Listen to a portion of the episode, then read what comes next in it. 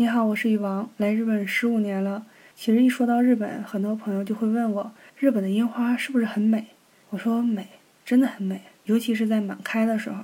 但是所有美的事物，就像我们印象中那样，它真的很短暂，就像日本樱花一样，它盛开的时候只有一周，而且每到三四月份的时候，就有很多大批的旅游团从中国来日本，是为了赏樱花。当然了，运气好的时候呢，你能看到满开。但是你别忘了，樱花盛开的季节，它也是春雨的季节，所以有很多时候，当我还没有赶得上去看樱花，它其实就被雨打落了。其实这么想想，确实有些伤感。但是慢慢的，我发现其实也没有那么伤感。你想啊，下雨天的时候，零零散散的花瓣会被雨打落吗？那这是不是就是真正的樱花雨了？而且日本的雨伞设计，它们很单调，要么是纯白色，要么是纯黑色。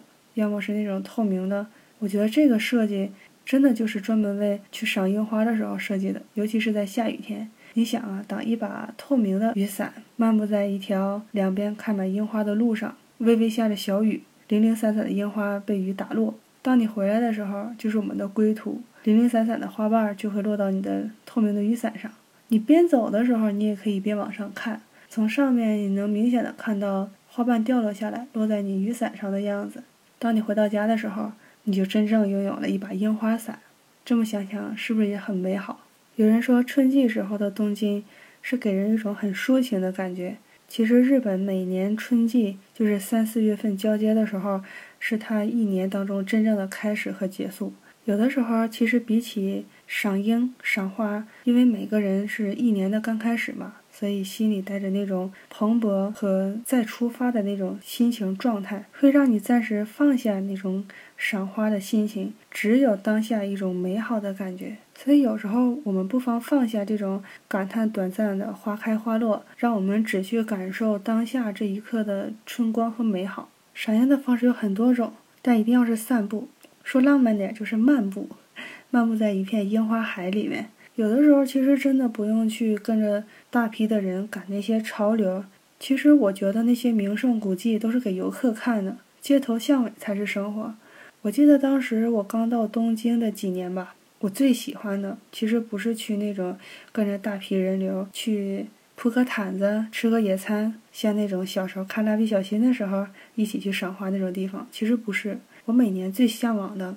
是我学校旁边有条小溪，那条小溪两边种的全是樱花树，叫什么名字我都给忘了，所以它肯定不是一个有名的赏花地方。但是因为我是搞体育的嘛，我们就会在外面跑步，我特别特别期待的就是在那儿跑，它一圈大概是五千米吧，哎，我就专门跑到那儿的时候，我就放慢脚步，我就慢慢搁那儿跑，就感受那种被樱花包围的感觉，左边都是樱花。然后换到这边，右边也都是樱花。有很多日本人，他会在那里散步，也是漫步。很多情侣啦，很多上了年纪的爷爷奶奶啦，也有很多同学啦，他们之间去那儿拍照啊。其实当时我们是不允许用手机的。如果可以的话，我真想真想拍下来给你看看，真的很美。两条小溪旁边都是稍微再往下垂一点的那个樱花，真的很美。所以有的时候你就随便找一条街道，只要是有樱花开的地方，种有樱花树的地方，你就在那里走。你也不要着急，你也不要心急。你在那里走的时候，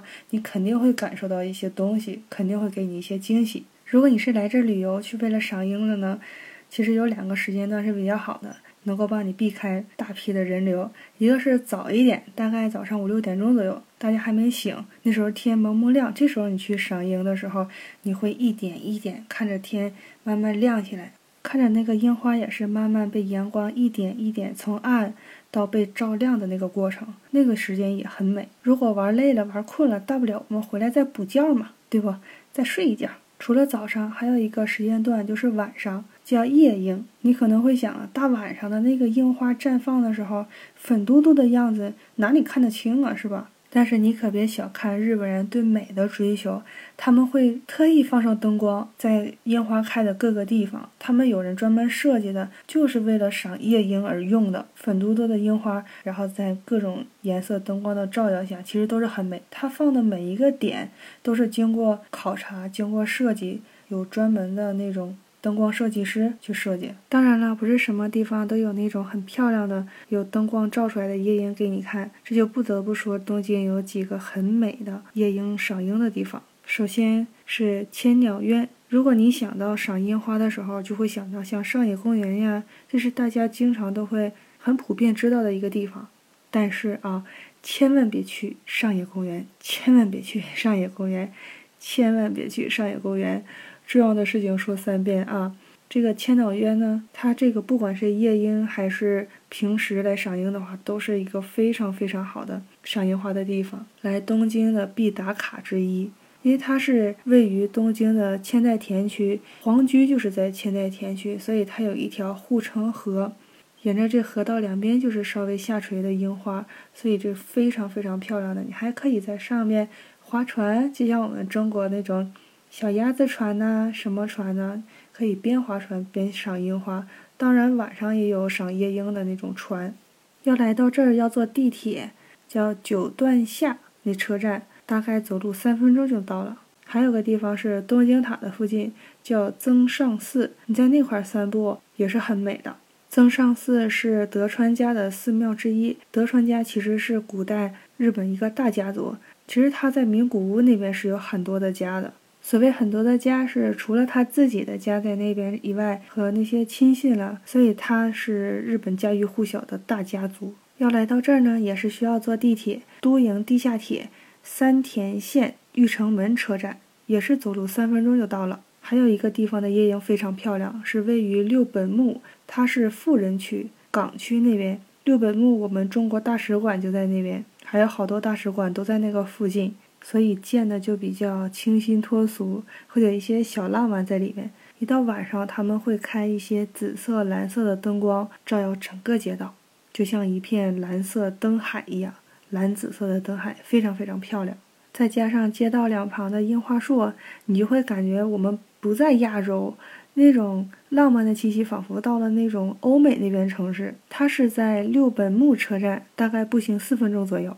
那刚才我们说了不能去上野公园以外，那有没有别的赏花的公园呢？当然啦，这就不得不提一个叫景之头恩赐公园，这个也是比较有名的。它位于日本的吉祥寺那边，吉祥寺是一个车站，也是一个地方。光听这个名字就让人感觉到很美好。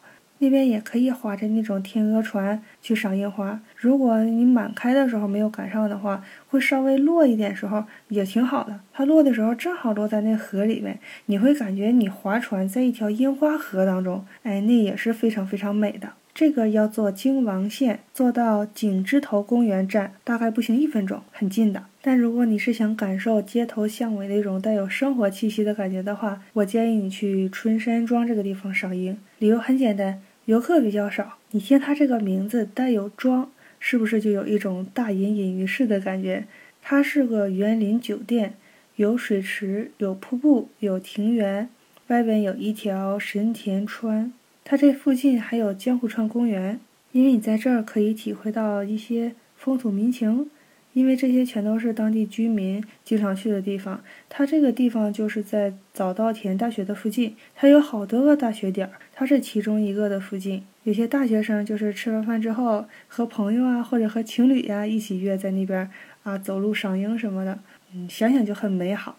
想来到这儿就要坐有乐町线，在江户桥车站。下车大概要走十分钟左右，但是不得不说，最有实力的赏樱地方还是属这儿。再怎么有街头巷尾那种生活气息，也会有很多日本人，包括在我们华人圈里都是非常非常有名的地方，叫中目黑的一个地方。无论是白天的樱花，还是晚上的夜樱，都非常非常的美。也有很多人奔着一部日剧叫《最美的离婚》，里面有一个人物的家，好像就在这儿。